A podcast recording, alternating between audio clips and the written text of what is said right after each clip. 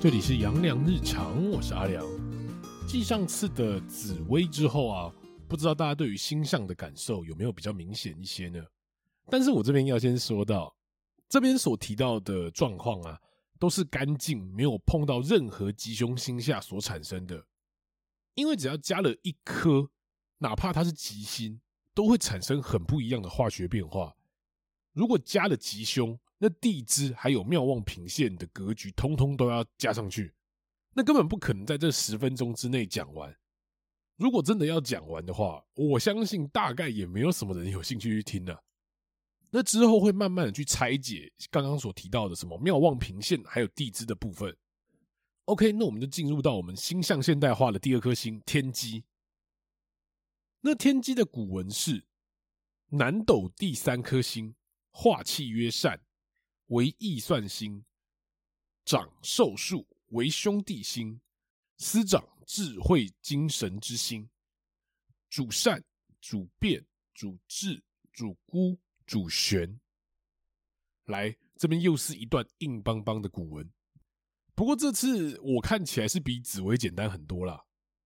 天机是南斗的第三颗星，化气曰善，代表他是个善良的好人，是个善良的星象。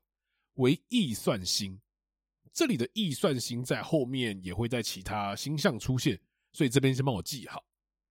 那易算的意思也不难，叫做善于计算跟思考。那这里的计算不是在钱上面，而是指天机在思考事情上面非常有逻辑，像电脑一样精细。所以天机放在现代论就很适合走三 C 产品或者是科技业方面。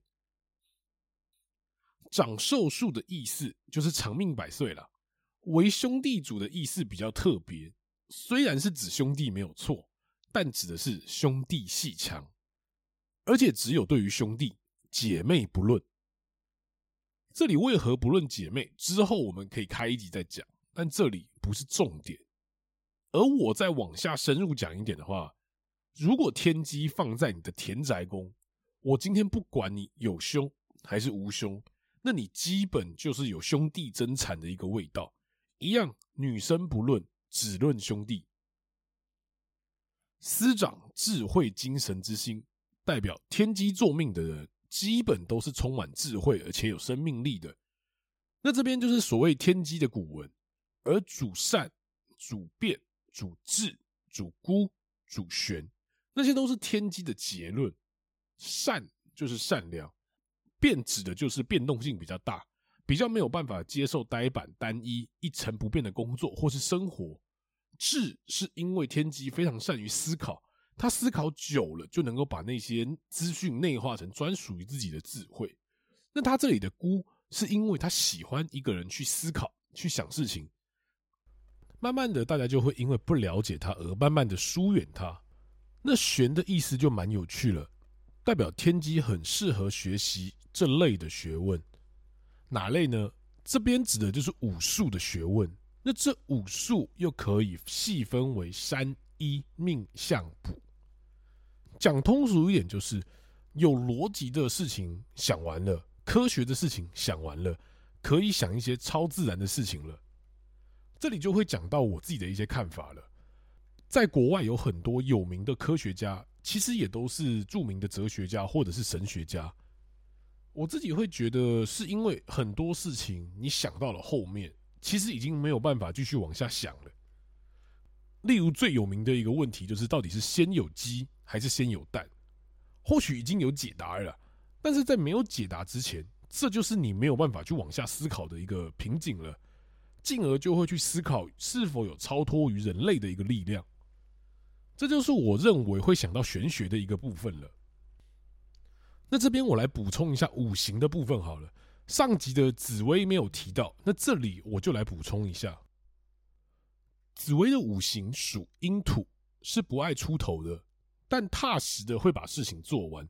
那土在身体器官的部分是脾胃。